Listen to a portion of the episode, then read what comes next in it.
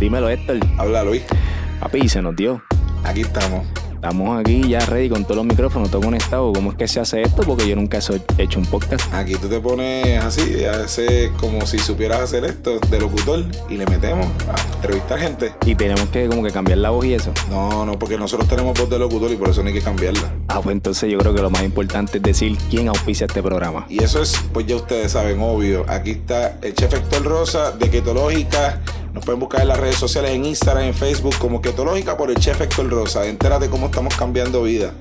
Así muy. Y en cocinarricapr.com, el chef Luis Rodríguez junto a Marimar Trainer estamos auspiciando este programa que se llama La Mesa Llena Podcast. Y aquí estamos, ready para ustedes.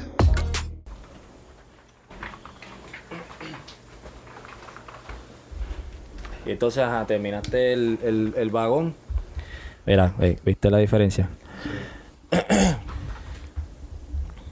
Estamos aquí. Oye, el, el te. Faltó algo aquí. Ah, yo sé que faltó aquí. Que no me. No busqué el auspicio de hoy. hoy había auspicio. No lo busqué. Se me olvidó, fue mala mía. Está bien, pero mira. Estaba corriendo, pero está bien. William sabe que está ahí. William está ahí. Puerto Rico Market, señores. Estamos activos. Gracias. Gracias por el auspicio. El de hoy se nos quedó, pero el próximo podcast tenemos otros vinitos diferentes. ¿Cómo te escuchas, Pedro? Hello, hello. Ajá. ¿Me escucho? Tienes que pegarte más porque tiene que estar así, mira, a esta distancia. como a, como a, a tres. mira si jala más ahí. Yo pego la mesa más para allá, mira. ahí está. Ahí. Para estar cómodo. Estás cómodo. Ahora sí. Dímelo. Ajá, termina de contarme eso del vagón, que bien, eso está chulo. Y se, hiciste un vagón completo de nevera. Mm. Este ahí lo que hicimos fue incrementar el espacio de, almacenamiento. Mm. Nosotros habíamos trabajado con la con la embutidora. Este, nosotros compramos una embutidora hidráulica pequeñita, esa este, hacía 45 libras. Entonces, pues de ahí cogimos y brincamos a una a una BIMAC que le llaman la Loki Linker. Esa, esa embutidora eh, es de fabricación alemana y la, la, el fabricante eh, son los que hacen esas máquinas gigantescas para la industria heavy duty. Masiva. ¿Y esa tú, tú lo mandaste a buscar eh, como, como general o tú pediste con especificaciones para ti esa no, máquina? lo que pasa es que ellos, ellos hicieron un ellos hicieron un modelo pequeñito para fábricas familiares, tú sabes, negocios pequeños de, de familias, son muchas carnicerías y, el tamaño, pues, lo, diseñaron para familias como nosotros, tú sabes. Este, y, y es, o sea, yo lo comparo con comprarse un Porsche. O sea, tú tienes carros alemanes bien brutales, pero tienes el Porsche que es chiquitito, pero, heavy, pero heavy. corre bien duro. Y, le mete la máquina. Chacho, nosotros la usamos al 20% de ahí no podemos porque se descontrola. O sea, la, por la pepa que tiene. La velocidad. al 20% de la potencia. Eh, rayo. Este, regularmente es al 15 y cuando hay producción que tenemos que meter más libras en el día, pues la subimos un 5% más y ahí va más rapidita. Pero si no, o sea, tú coges la salchicha y, y sale y es, hace el twist y tú la agarras con la mano. O sea, si no, si es más de eso, pues es demasiado. Entonces sale tan rápido que no la pueden agarrar. No, se, se te forma un jeguero ahí, tú sabes. Y entonces, pues la cosa es que nosotros hicimos eso. Eh, le dimos upgrade a la moledora también. Y, y entonces, pues ya o sea, cuando tú haces upgrade, una línea de producción, le das upgrade a una cosa, tienes que ir parejo en, todas las bases, tú sabes, en todas las eh, las posiciones. Si cuando no, te crea un embudo. Cuando le das upgrade a la, moledora, las navajas siguen siendo, ¿sabes? Lo que me quiero referir es el, eh, la durabilidad de las navajas es mucho más larga o hay que estar cambiándolas como, como tener una pues, máquina. Sí, la, la, vienen unas vienen unas piedras, como las piedras que tú molar los cuchillos. Ok. Pero vienen unas piedras para molar los discos y las navajas de la moledora. Ok. Eh, tú sabes el, disco de la moledora con los rotitos, ¿verdad? pues tú coges, desmontas, desmontas la moledora, eh, sacas el disco de los rotitos y pones un disco del mismo grueso y del mismo tamaño, pero de piedra. De piedra. Y pones, y pones, y, lo, y pones la navaja, pones el disco de piedra y la ciejas normal y prendes la moledora. Y ahí la, la navajita se amó la navaja. Coges, sacas eso, sacas ese, entonces intercambia sacas la navaja y pones una piedra donde va la navaja. Mm. Y donde va el disco, pues pones el disco normal de, de rotito y vi, si, eh, atornilla bien chévere y prende. Y entonces ahí la piedra da vuelta y amuela el disco. O sea, donde está el rotito, pasa la piedra y ahí en el mismo filo eh, lo, lo baja pero esos son micromilímetros, tú sabes. Eh, y, ya de ese haces esos dos ejercicios y ya tienes el, disco y la, y la y la navaja mola de nuevo. Yo imagino que la gente tiene que estar escuchando, va a escuchar esto y van a decir, pero ¿de qué diablo están hablando estos cabrones ahí? Este, y yo creo que es que no, no hemos hecho la introducción del invitado que tenemos, que eh, ¿cuál es, cuál es el invitado que tenemos hoy, este Héctor? Para mí el el top y el primero que empezó, eh, bueno, aquí había mucha gente que hacía ya embutidos y bregaba en Puerto Rico con, con longaniza, etcétera. Pero Pedro vino y lo trajo al juego de los restaurantes, a meterle caña a lo que era la gastronomía local y cómo nosotros podemos utilizar esta materia prima. Y pues, brother, full. Nuestro pana Pedro Álvarez. Pana y pana, orgullosamente puedo decir mentor también, es, de la, del mismo corillo de Ati. Este, ya yo he tenido el privilegio de traer tres mentores míos aquí, papi. Qué duro. yo estoy más que contento. Esto lo sabe, eh, eh, Pedro lo sabe, se lo digo siempre que lo veo, lo trato siempre con el mismo respeto. Nosotros jodemos, vacilamos, pero él sabe que el respeto está ahí siempre y con mucho orgullo les presento a Pedro Álvarez, el dueño de Alcohol Foods. Durísimo. Gracias, gracias por, la invitación. Papi, gracias a ti por venir. Que hoy el día no estaba fácil, estaba lluvioso, estaba feo, estaba todo se complicó.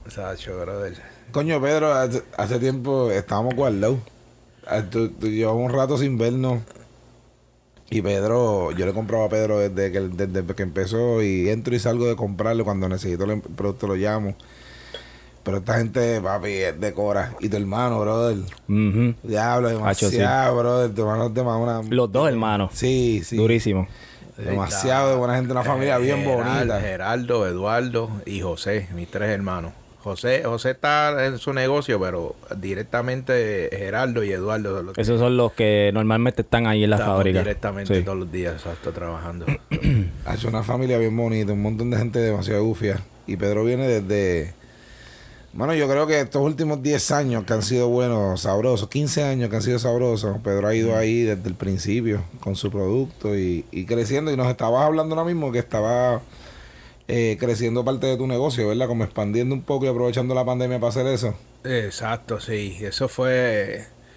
O sea, ya nosotros desde antes de de la pandemia ya estábamos eh, planificando esa expansión, tú sabes, organizándonos de cómo iba a ser el proyecto, eh, diseñando, porque al fin del día eh, tenemos que ir mirando todo lo que es la logística, cómo es que va a trabajar una línea de producción. o sea, eso es una cosa que, que tiene que ir todo es montar un engranaje, tú sabes, y, y, una, y, una, y una pieza del engranaje tiene que ir con la otra y si no están en, en, en armonía, ¿sabes? No, no corres. Y, y eso pues toma, toma tiempo. toma tiempo.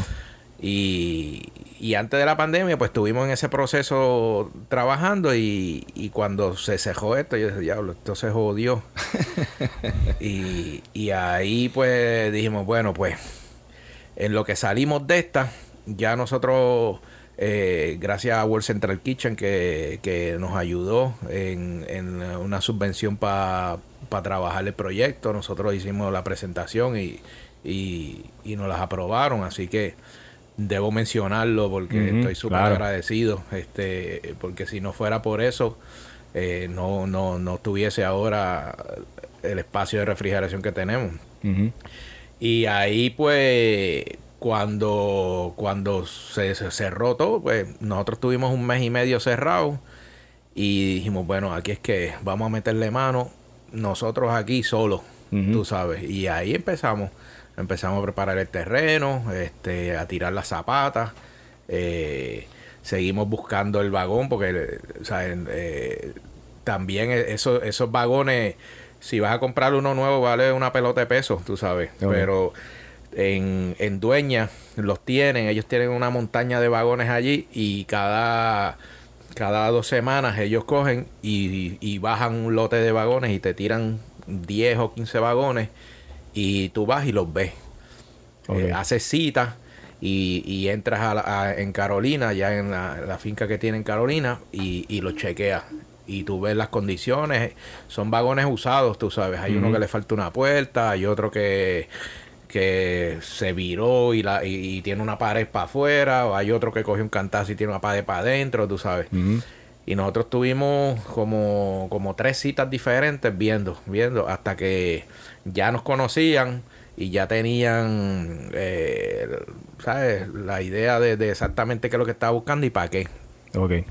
Hasta que encontramos el vagón que era, tú sabes. Y ahí pues lo dijo, tráemelo lo preparamos allí mismo al lado de la fábrica, lo parqueamos, tuvimos como dos semanas lo tuvimos allí, eh, lijándolo por fuera. Ustedes mismos. eso fue nosotros mismos todo el proyecto, tú sabes. este Y entonces de ahí cogimos, ya cuando lo teníamos, nosotros lo preparamos afuera, nosotros preparamos el piso, preparamos las zapatas y el vagón lo traímos y le dije a, a Zenón, que es tremendo tipo, el, vendedor de dueña. Este, tráemelo en el trailer, porque hay dos modos de traer el trailer. Tú coges y lo pides y te lo traen a una plataforma como una flatbed.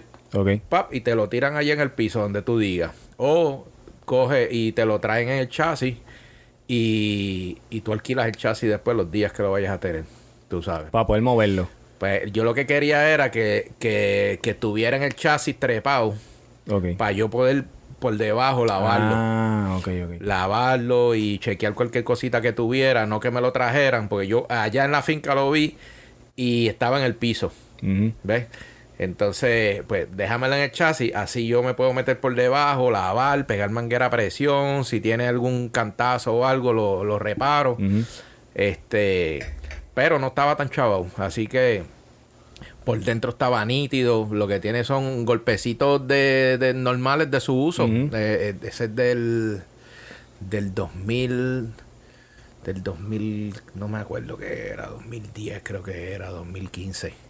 Es el año de fabricación. Obviamente lo en su lastre y toda la cuestión. No, eso ya viene. ya viene así ya. Eso ya viene. Las paredes son de, de 3 pulgadas y media. Con ah, en la pared. Y entonces eso es. ah, como una nevera. Eh, ya era. Ok, eso es un contenedor de transportación refrigerada a un contenedor marítimo de, de, ah eso, o sea que esos vagones son así eso, eso ya viene eso ya viene insulado ya lo que cabrón yo no sabía eso entonces lo, que, lo que nosotros hicimos fue que lo traímos para lavado por dentro, bien chévere, por fuera, lija, vamos a pintarlo.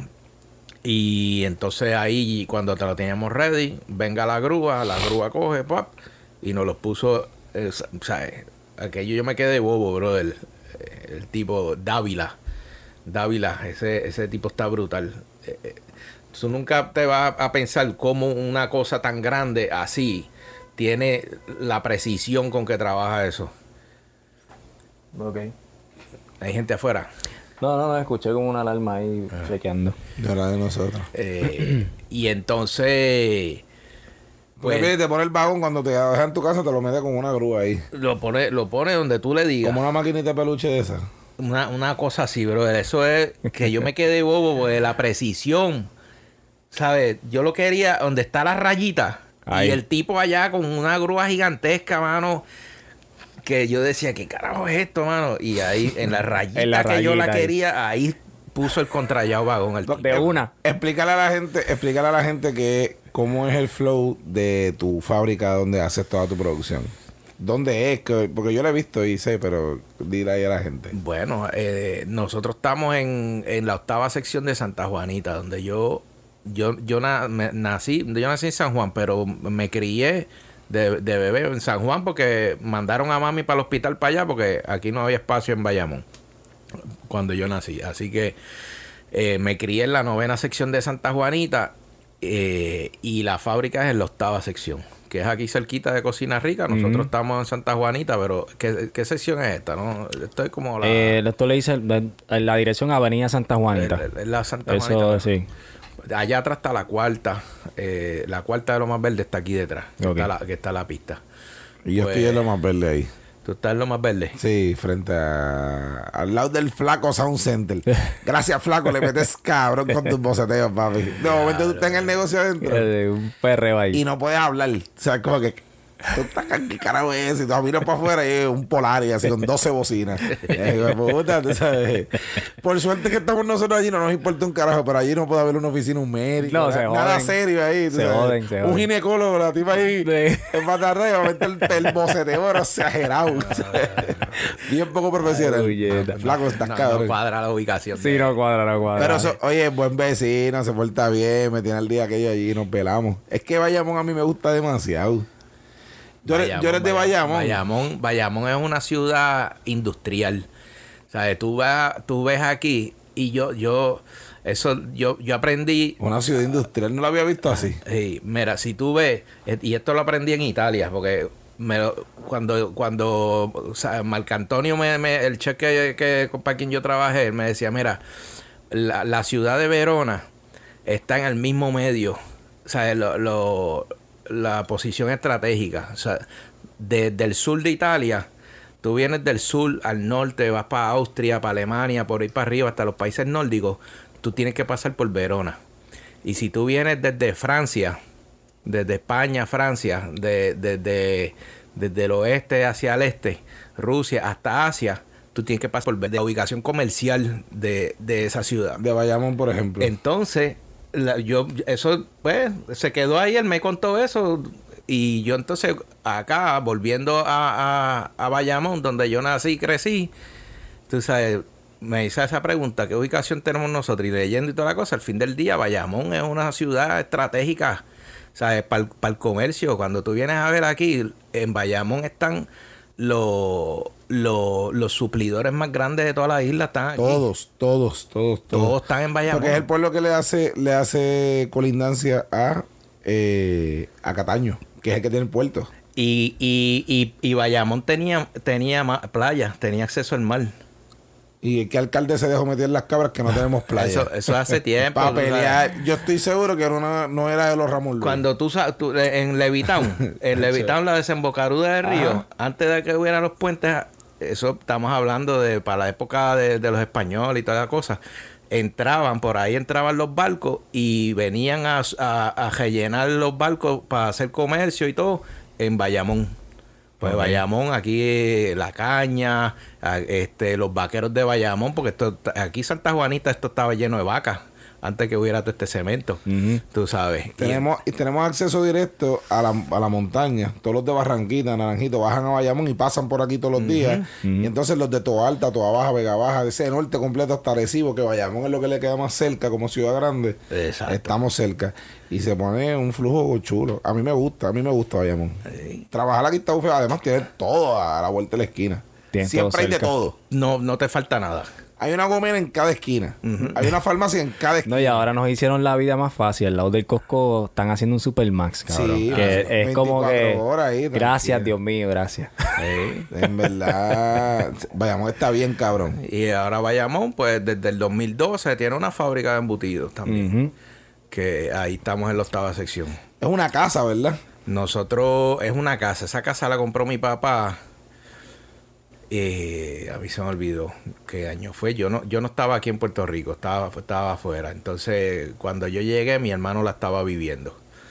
Eh, después mi abuela murió y mi hermano se mudó para casa de mi abuela. Y los equipos que yo tenía en casa de mi abuela, ahí, o sea, yo cuando llegué a Italia cogí me, y, y, cogí, le dije, le pedí permiso a ella que me diera, me dejara construir un cuartito en la terraza y construí un 9 por 20.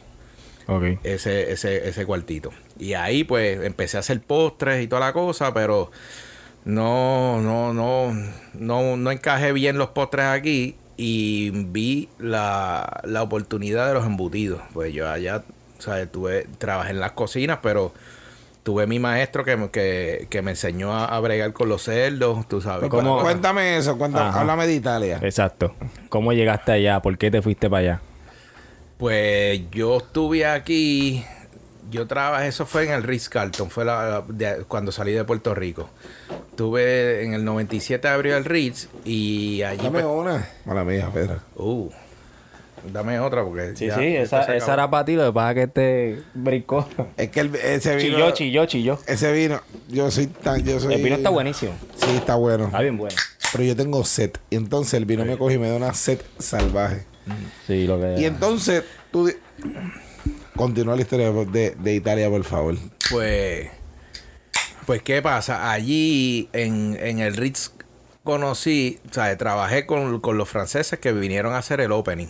¿sabes? Ahí estaba John Marie Dubos, estaba, después del tiempo llegó John Paul Capitán como su chef, ¿sabes? Y, y esa gente eran chef ejecutivos y su chef que, que era el número uno y número dos. Y John Paul Capitán... ¿Qué año fue esto? Eso, eso fue en el 97.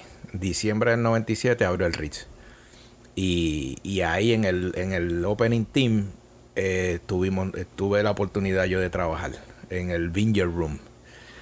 Este, y ahí pasé cuatro años, como cuatro años y medio más o menos, estuve trabajando ahí. Desde, después de ahí, ¿qué pasa? John Paul Capitán, o sea, eh, los chefs eh, llegan, abren, están un tiempo y después se mueven, tú sabes cómo es. Pues así pasó. Este, y pasaron los años eh, y John Paul Capitán se va a trabajar con la compañía Rosewood Hotel que, que, maneja propiedades alrededor del mundo, como Mario y Ricardo, lo mismo, tú sabes. Y entonces él se va con Rosewood a una isla que se llama Canuan en, en las Granadinas de San Vincent. ya eso es ya llegando a Venezuela, está la, San Vincent y las Granadinas. Y ahí está Canuan, Bequia, Granada. En mi puta vida he escuchado esa isla, eso es en el Caribe. Eso, eso, tú sigues las Antillas menores bajando, bajando, bajando. Y ya en las últimas, cuando está eh, cerquita de Venezuela, ahí está San Vincent. Y, la, Vincent, Granadinas. Pero Canua. Canuan es un, es un moco en el agua. Mini, una mini islita. son, esa isla, eh, ahora yo no sé, pero son, eran para aquel tiempo 1200 habitantes. Nadie. Ya. Y eran 1200 habitantes en una isla que, que no tenía ni, ni luz eléctrica, ni agua potable, nada de eso, tú sabes. Con planta todo el mundo. Aquello era eh, bien, eh, gente naturales, eh, habitantes naturales de, la isla. Esa isla tiene una historia un poco controversial también, tú sabes, porque ahí llegaron los italianos y entonces por ahí es que sigue la cosa, ¿ves? Ahí es que empieza la ruta de Italia. llegaron el señor Saladino, que es un italiano que tiene bancos en Suiza. O sea, eso es chavo, pero a chorro. Y entonces fue y, compró la isla. Compró a Canuan. Entonces, eh, el, el, gobernador, el presidente de la isla, yo no sé, ya, esa isla es británica, era una colonia británica, pero se independizó. Sea, que, que cuando hace, hace muchos años. El, entonces el gobierno de Canuan le dice, ok, mira, te voy a vender la isla, pero eh, solamente el, el 80%. El 20% es para, para los habitantes. Y lo que hicieron fue que echaron los habitantes de la isla para una esquina. ok. Sí, él decidía cuál 20% le iba a dejar. ¿Entiendes? Entonces, eso, después de toda esa historia, yo voy aprendiéndola poco a poco. Cuando yo llego allí y sigo conociendo gente y todo, yo estuve un año allí. Este... En esa isla de 1200 cabrones. Exacto, en esa y tú volviéndote loco. Pedro era el 1201. Eso fue heavy. este... Pero, pero Island Fever ahí horrible. Sí, brother. Eh, fue, fue heavy. Porque... ¿Quién vivía? ¿Cómo era la gente? ¿Con quién tú estabas? ¿Con quién te pasabas tu tiempo? Eh, yo, vi, yo vivía dentro del hotel porque estaba la... ¿Y que había un solo hotel? Eh, y no era un hotel, un edificio. O sea, tú entrabas, estaba la entrada del hotel y eran todos villas. Bien cabrón. O sea, villas brother, que era una cosa, un diseñador italiano. Estupidez. Que era una cosa, y que lo que buscaban era replicar las villas de, del Mediterráneo en el Caribe. y tú entrabas a esas villas diseñadas con madera, piedra, este, combinaban eh, las palapas, eh, pero con, con, los baños con, con las losas de Florencia que son típicas, colores azules y blancos este todos los, jabones Bulgari, eh, eh, sábanas de hilo venecianas, tú sabes, una cosa absurda. Entonces... Una bellaquera. Sí, eso era una cosa que yo decía, diablo. Bueno, yo, yo estaba en Puerto Rico todavía y John Paul se fue para allá, John Paul Capitán. Y pop, me suena el teléfono y me dice, Pedro, eh, tengo trabajo para ti. Y, y yo le dije, bueno, pues pagamos un pasajito y, vamos a ver la propiedad, tú sabes. Y así mismo, brother, menos nada, yo tenía un pasaje, voy para allá y paso un weekend y eso fue a comer en el, en el restaurante casual, a comer en la piscina, a comer en el restaurante francés, a comer en el restaurante italiano y conociendo toda la propiedad. Porque era grande entonces la propiedad. Sí, mano, era, eh, eh ¿sabes? aquello tenía un campo de golf. Tenía, tú te montabas en un carrito de golf y llegabas al carajo por allá y tenía un casino, bro, del estilo europeo. No es como los casinos que nosotros conocemos aquí con maquinita ni nada de eso. O sea, es los Una cosa fina. Cabrón, los, los casinos donde va James Bond. Eso, e, ese Mónaco. E, eso, es un casino europeo, bro. ¿sabes? Allá tú no veías una maquinita ni nada de eso. Ok. Este, a ruleta, cabrón, a gastar chavo. Y entonces, pues eso, el casino y el Bagatel, que era el restaurante francés, eso era un edificio aparte en una esquina. Súper cabrón. Y así, y así seguimos. Este. Eh, de ahí. ¿Te enamoraste cuando lo viste? No, yo dije, le dije sí a las millas, brother. Tacho, imagínate. ¿Cuántos años tú tenías? Bueno, eso fue yo me fui de Puerto Rico, bueno, en el 97. Yo creo que fue en el 2001. ¿Cuándo fueron las Torres Gemelas? 2001. 2001. 2001, pues yo... Eh, fue un poquito antes, pues yo me acuerdo, yo estuve un año allá. Septiembre de 2001. Y una de las vacaciones que yo vine para acá, eh, ahí, pasó eso. fue, en, fue en ese periodo, en 2001, 2000-2001. Este... ¿Qué tú tenías ahí? ¿Veintipico años? Bueno, gesta, yo estoy ahora medio visorioco. Cuando yo tengo 46 ahora. Ah, pues sí, veintipico años tenía. Sí, este... Imagínate veintipico años que tengan que te vas por una isla, eres soltero y te van a pagar bien. Y exactamente. ¿Dónde filmo? Cosa más cabrona. Hay 1200 personas. ¿Hay internet? Sí. ¿Dónde filmo? Podemos darle para atrás al tiempo, ser eh, eh, compañeros de trabajo de Pedro en ese momento para que nos lleven con él. Cabrón. y entonces, ¿dónde tú vivías? En el hotel y no salías donde estaba la gente. ahí, entonces, habían una, unas villitas que era para los para los para la administración. Ahí vivía el chef ejecutivo, el beverage manager. Todo, todo. Y eran unas casitas bien lindas, brother. Yo vivía con Luca, Luca Rutiliano, que era el, era el, el, el subchef en ese, en ese periodo. El subchef ejecutivo. Este, y entonces vivíamos en, la misma casita. ¿Italiano él también? Italiano. So, la cosa es que el señor Saladino trajo eso, todo el staff italiano a la isla. Compró la isla, construyeron todas las villas y toda la mierda. Y tenía billetes. administrativo, pues si tiene bancos en, Suiza, o sea, es dueño de bancos en Suiza. Sí, sí, sí. Ese nivel de dinero. Eso, eso yo ni, ni, ni la imaginación ni me da para eso. Sí, sí, no te da. Y. es que buena cosa, cabrón. Para tú tirarte un capricho así de hacer un hotel en una isla. Y que me voy a comprar la isla y decirle a todos los habitantes que se van a mudar para el carajo para esta esquina y voy a hacer un cabrón hotel bien hijo de puta. Esa era la pendeja. Que había. O sea, yo llego allí y yo me enfrento a cosas que que yo no sabía por qué, pero después los entendí, ¿me entiendes? ¿Cómo que, cómo que? A la furia de esa gente, ¿sabes? Yo llegando, me montan en un carro vamos a darle una vueltita a la isla y vamos a conocer y todo. Y nos metimos a la villa donde estaban los habitantes. Y lo primero es que se me mete en el carro y me dice, eh, ¿Are you Italian? ¿Ah? ¿Are you Italian? Where you come from? ¿Sabes? Es como meterse en un barrio, mano. Encabronadísimo con los italianos que le compraron la isla y los mandaron para el Endemoniado. Y yo le dije, no, no, yo, yo soy de Puerto Rico.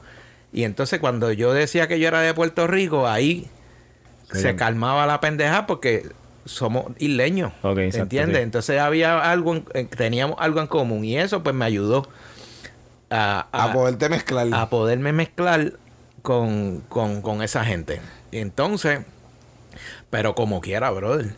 Eh, aquello era una cosa salvaje. Tú sabes, el, tú, los cocineros se te iban. Ah, porque los, los habitantes de la isla trabajaban en Ese era el trato, que tenía que darle empleo a los habitantes de la isla. Gente que, que, vivían en eh, descalzo.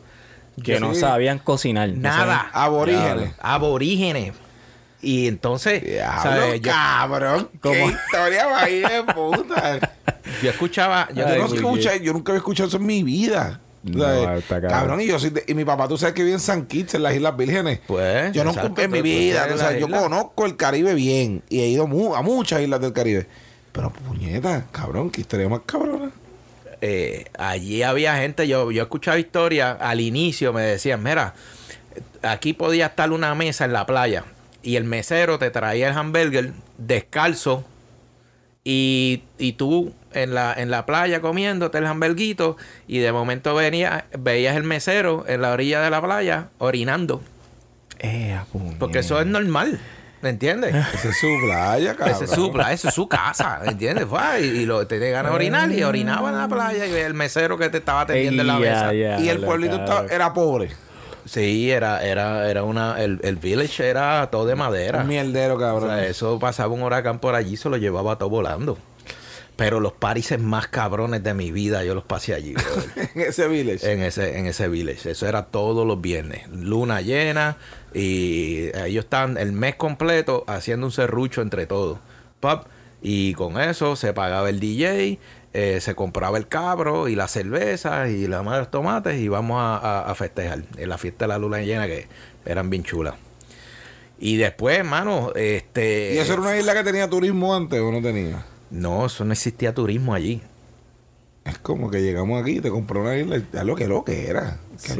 Allí, el aeropuerto, lo único que para llegar era bien difícil. Y entonces llegaban, llegaban en avioneta, este, pequeñita. No, estaba el aeropuerto, pero pequeñita la avioneta. Después se hizo, y, llevar mercancía allí era difícil, o sea, era bien difícil. Hasta que entonces John Paul Capitán, que fue el que me llevó para allá, ese tipo, aquello era como Hitler, brother, era una cosa, pero demasiado, ese tipo estaba brutal. Y, cogió, él empezó a, reestructurar la cocina, vamos a traer cosas para acá, necesitamos mercancía, necesitamos cosas chéveres, vamos a bregar. Eh, American Eagle, ¿te acuerdas los aviones de American Eagle? Claro. Pues empezamos, vamos a bregar con esa gente y, y, para hacer el, el hub era de Puerto Rico para Canuan, para que entonces viniera el turismo de Estados Unidos de Puerto Rico, porque era, era bien difícil había que ir a San Vincent en avioneta y después coger otra avioneta y, llegar a Canoa. Y, allí eh, lo que se logró con los aviones de, de, American Eagle fue llegar directo de Puerto Rico y a la misma vez cargar mercancía en esos aviones. Claro. Que en las avionetas no se podía. Y entonces ahí José Santiago, eh, los vegetales y todo llegaban llegaban al aeropuerto a través de esos aviones. So que ellos le compraban toda la materia prima a Puerto Rico. En Puerto Rico, se nutrían de Puerto Rico. O sea, venían, habían cosas también este de otros lados, pero mayormente de Puerto Rico era el, el, suplido, ya en, en ese momento. Brutal. Este y me acuerdo, mano, el primer, el vuelo de inauguración de American Eagle de Puerto Rico. Aquello fue una cosa increíble, porque cogieron, eh, ¿qué vamos a hacer? El primer avión que va a aterrizar allí. Tenemos que traerlo lleno de gente. ¿Entiendes? ¿Y cómo vamos a llenar esto? Papá, aquello, el primero que estaba montado en aquel avión era Luisito Vigoro. ¿Ok? Y detrás de Luisito Vigoro una manada de gente, aquel avión lleno. Y entonces. todos puertorriqueños y el único puertorriqueño allí era yo. Así que, Pedro, tienes que hacerle un paria a esta gente. Y a rayos. Y me acuerdo, me acuerdo que cogí y, y deshuesé un lechón. Eh, no era tan grande ni tan pequeño, era un lechoncito bien chévere. Este, lo deshuesé completo, hice tipo una porqueta rellena de mofongo de yuca y, y fue una fiesta navideña. Okay. Con salsa y toda la cosa. Bueno, aquello fue una fiesta bien linda, mano, de verdad. La pasaste, hijo de puta. No, chacho, aquello fue salvaje, ¿entiendes? ¿Sabes? Yo estaba chamaco. Entonces yo siempre había sido cocinero.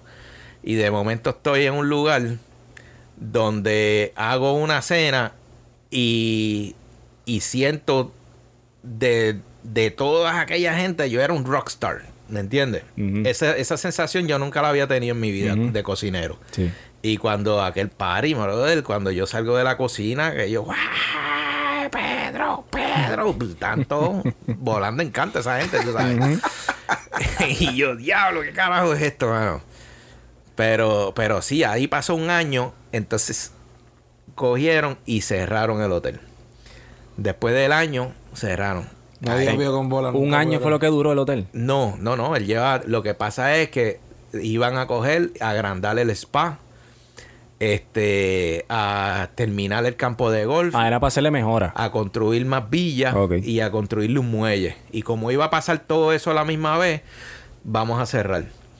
Este, y ahí, pues entonces, yo me quedé hasta lo último. Eso fue bien difícil para mí porque aquello, ¿sabes? Yo salgo de chamaco y voy para allá y me encuentro a cierto punto, al inicio, ahí habían 43, 46 nacionalidades diferentes en esa islita. De De empleados del hotel. De empleados, porque aquellos eran expats por todos lados. Yo conocí los, de ingeniería, eran surafricanos. Este, la que terminó después siendo cuña mía es de Ucrania. Este, que mi hermano visitándome en una fiesta se, se, se casó con ella. ¿Y está casado? Este, sí, todavía, y tiene, y tienen una nena. ¿Cuál es ese? El Chelo, José. Ah, ok. Y se, y se, se casaron en San Vincent. Entonces, en una tienda de ropa entraron y le pidieron a dos muchachos que habían allí que fueran testigos. Sí, rayo. o sea, una cosa bien loca. Entonces, la cosa es que que después yo conozco a toda esa gente y, nosotros, pues, ah, mira, este, esta, esta noche eh, vamos, eh, la, la, muchacha coreana de, de, uno de los departamentos, pues va a ser una noche coreana. Entonces, va a cocinar. Todo, el, todo a cocinar. Entonces nos íbamos todos para el apartamento de ella. Este, Pedro, pues tiene fiesta. En, la casa, en la casita mía se jodía bastante, porque allí eh, todo el mundo, el, flow puertorriqueño, ustedes saben cómo es. Es de party todo el tiempo. Es de party todo el tiempo. Y, a celebrar que aquel se rompió un dedo. ¡Eh, se rompió un dedo! ¡Eh, fiesta! Y entonces, pues, había muchas fiestecitas en, el apartamento mío. Y entonces, pues, fue, fue algo que, que nos conectamos bien chévere. Y cuando cerró el hotel, yo fui el último, básicamente el último que se fue, porque yo terminé pues cocinándole a los ejecutivos, ya no había nadie, pero estaba el, el Furanbebre, el ejecutivo y todo, y, yo terminé, allí todo el mundo se fue, y aquello era, pan, ah, eh, mañana se va fulano. Y entonces todo el corillo para el aeropuerto. Cabrón, como si estuviesen en una isla desierta y se van muriendo poco a poco. Así, cabrón. Diablo, qué difícil, cabrón. Yo en mi. Diablo, cabrón. en mi cuarto. Tristeza, cabrón. Yo lloraba. Sí, sí, sí. Obligado, se me Todas las noches llorando. ¿Y no ha vuelto a ver a nadie más de esa gente? Bueno, no, porque eso se, hizo, nos conectamos pero se hizo una familia de puta ahí, ¿verdad? Sí, aquello era una familia, brother. y ¿Cuántos eran en total? Diablo, no sé. Ahora decirte un número. pero más de 100 empleados. Pues, sí, empleados sí, pero pero el, corillo administrativo mayormente que era lo que siempre nos pasaban este, porque lo, los que vivían los que los empleados se quedaron allí viviendo, este, y pero mayormente los que se iban, tú sabes, eran, eran los, el staff administrativo. Eh, qué sé yo, 40, 50, 60, pues, no. Un corillo. Era un, buen corillo. Ni que no había Facebook en ese momento ni nada de esto para mantenerse en contacto. Eh, ICQ era lo que había. Diablo, ICQ, cabrón. Eso era, eso era lo que había. Este... ¿Y, su comida de ustedes, dónde la conseguían? ¿En ah. el pueblito? Bueno, no, allí no había había una, una, una comisaría para nosotros el hotel. en el hotel. Que entonces yo iba y hacía compras. Y mm. llenaba mi nevera. Ok, ok. De, de, de, una tiendita que había dentro del hotel para el personal. Ok. Este. Así que después cuando cerró, ¿qué carajo vamos a hacer? Tú sabes. Entonces esa gente había cogido y, y llamaron a Disney Cruise Line. Hmm. Vamos a traer a Disney Cruise Line para que le dé empleo a todo el personal o para que entreviste, ¿ves? Y entonces ahí van en uno de los salones en las entrevistas. Entonces yo voy a la entrevista y entonces estuvo bien buena porque este era como que en una me, me empezaron a hacer un montón de preguntas, tú sabes, y en una de las preguntas era que si me gustaban los niños. Y yo le dije, no. Está cabrón. Ya, no te han contratado, estás despedido, cabrón. Ni siquiera te hemos contratado y estás despedido. yo fui, yo fui para, porque yo no, yo sabía que yo no quería trabajar en, Disney Cruise. Tú fuiste para cumplir. Yo fui para joder. y entonces le pedí como que una, una cifra de dinero absurda. que yo sabía que no me la iban a dar. Y después me preguntaron que si me gustaban los niños y le dije que no. Ok, está bien, pues. Pero ahí. Qué cabrón, ¿verdad? Eso no me voy a olvidar, La cara del tipo estuvo. Ay, qué Maldita sea. Eh, este. Y entonces después ahí. ¿Qué pasó? Que, que viene el contable, Salvatore, un siciliano. Salvatore Canizaro me dice: Mira, Pedro, eh, Luigi Bergereto, el chef ejecutivo que abrió este hotel al inicio, eh, va a empezar la temporada de, verano en Sardeña. Y necesita una persona. ¿Te quieres ir para allá? Y yo, gacho, me acuerdo como ahora en la oficina de él. Él me llama y me, me llamó a la oficina. Y yo le dije, ¿qué? ¿Qué? Claro que sí, brother.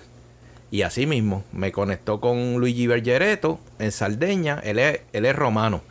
Pero él, se fue y abrió en, en Sardeña. Y yo le dije que sí, así mismo. Cerramos un trato. Me dijo, quedamos de acuerdo en la paga.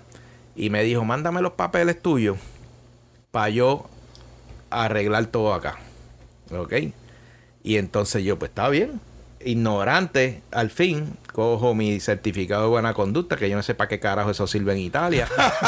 el certificado de nacimiento y todos mis documentos, y cojo y se los mando por fax. Y por fax. Y entonces. Y entonces, pues voy para allá.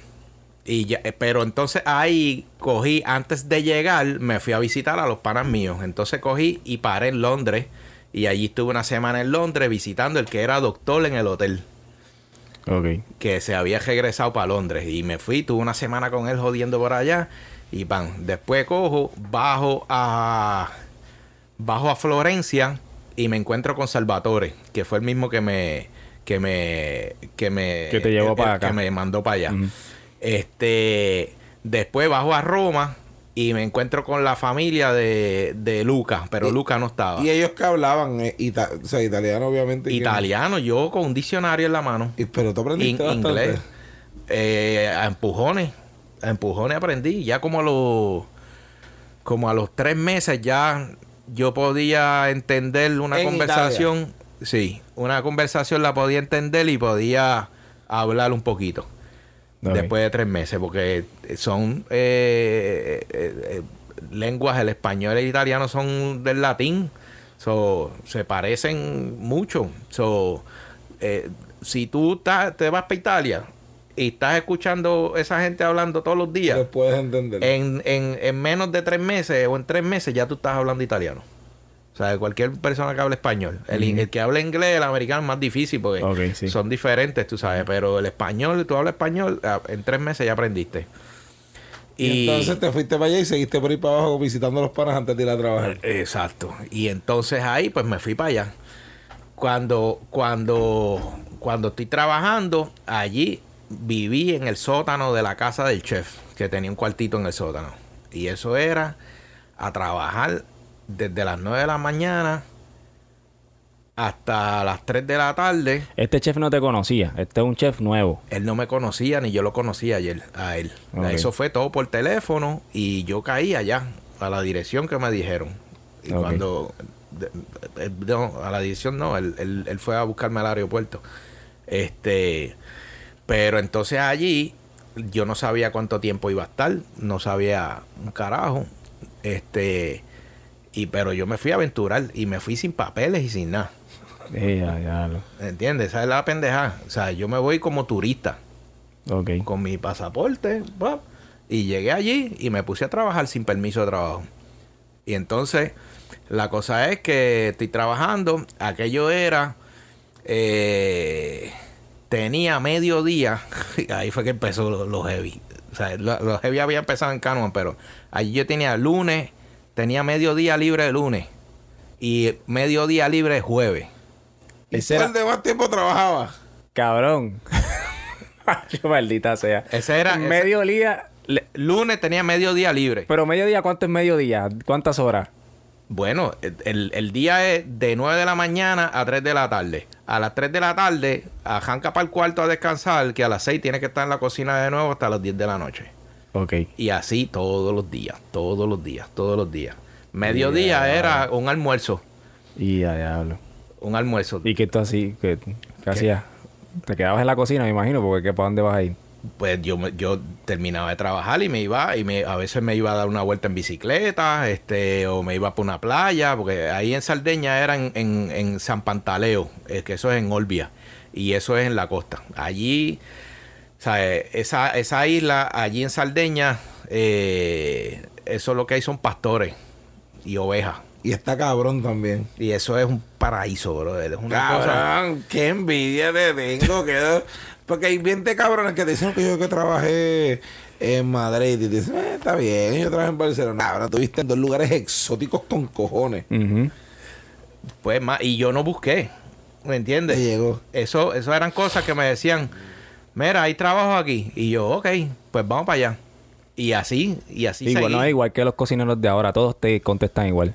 Chacho, cabrón, esos mamabichos. todos te contestan, todos, todos te dicen lo mismo. ¿Trabajo dónde? Vamos para allá. Claro que sí, seguro. de hoy en día son, son difíciles de escuchar, bro. Bien triste lo que está pasando en la industria, bien triste. Porque lo, lo, que yo tenía era, yo lo quería aprender y aprender y aprender y aprender y aprender y aprender para abrir mi restaurante. Aprender, aprender, aprender para abrir mi restaurante. O sea, eso, eso era lo, lo único que yo y no miraba más nada, más que trabajar y trabajar. y no eso te pues, importaba ni lo que te estaban ganando, tú querías darle para adelante. No, aquello, aquello, fíjate, en, en Sardeña yo me gané dos mil euros al mes. Es un montón. Eso era bueno, brother. Y me daba, y me daba casa y comida. Ah, brutal. ¿Sabes? el, cuartito en el sótano. Que tú literalmente podías ahorrarlo completo si querías. Tacho, yo tenía un billete, brother, en, el bolsillo para aquellos tiempos. Pero entonces se acabó la temporada. Ah, me acuerdo que yo, yo llegué allí indocumentado, pero me hice pana de, de, Sergio, que era de la barrita del lado. Y entonces, cuando yo llego, él me dice, empezamos como que dentro de lo que podíamos comunicarnos, tú sabes. Y él me dice, vente, que te voy a enseñar algo eh, para los extranjeros. Y entonces fue a abrir una puertita detrás de la barra que tenía y me enseñó una escopeta y coge y la cieja. ¿Ok? Y entonces eso era para decirme, tú sabes, que me portara bien. pues allá los extranjeros también hay, hay, tú sabes, hay racismo allá. Claro. ¿Me entiendes? Cabrón, trabaja siete días a la semana. Hay esclavitud, cabrón. Chacho, cabrón, no tiene ni idea libre, cabrón. Sin duda. Yo... eso te dijeron, tres veces negrito allá del Caribe que lo vamos a poner que trabajar siete días a la semana, Quijote. Y para joder te amenazan ahí que... Pórtate, por, atrévete a portarte Pero nos hicimos pana porque después él me daba de los caracolitos que hacía la mamá con tomate y, y, y peperón chino y aceite de oliva. Eran caracoles, de los caracoles que tuve en el monte aquí. Eso con ah, riquísimo, brother. Y entonces no, nos hicimos pana. Este. De ahí se acabó, se acabó la temporada. Porque aquello es una isla que está vacía. Pero en la temporada de verano, papi, bajan manadas. Pero manadas de italianos a, esa isla. Y, a María Franco me está llamando. A gastar todo su dinero allí. Y papi, y tú lo que ves son yates, este, vienen de los, los, árabes ricos, estos vienen en sus yates, las discotecas, bueno, había una discoteca que se llamaba Millionaire, ¿sabes? Una vez a mí, había una discoteca dentro de una cueva, papá. Una montaña de piedra gigante y todo eso era como como entrar a la cueva ventana. Que tiene pasillos y pendejadas así. pero imagínate una discoteca en cueva ventana. Una loquera aquello era una cosa increíble. Ese era un nivel tiras asqueroso lo que había. Una cosa, pero entonces de momento, pues vamos para allá. Y yo, pues, como que, ah, pues, yo los invito a un round. Y entonces, cuando yo digo que los invito a un round, empiezan a mirarme raro. Como que, ¿qué le pasa a este tipo? Se volvió loco. Porque nadie invitaba, no es costumbre. Nadie invitaba. Pero la cosa es que yo, pues, ah, man, los invito, ¿qué tú quieres? Y ellos tímidos la mesera y, los cocineros también eran como que, ah, una soda, tú sabes. Y así, no pedían nada.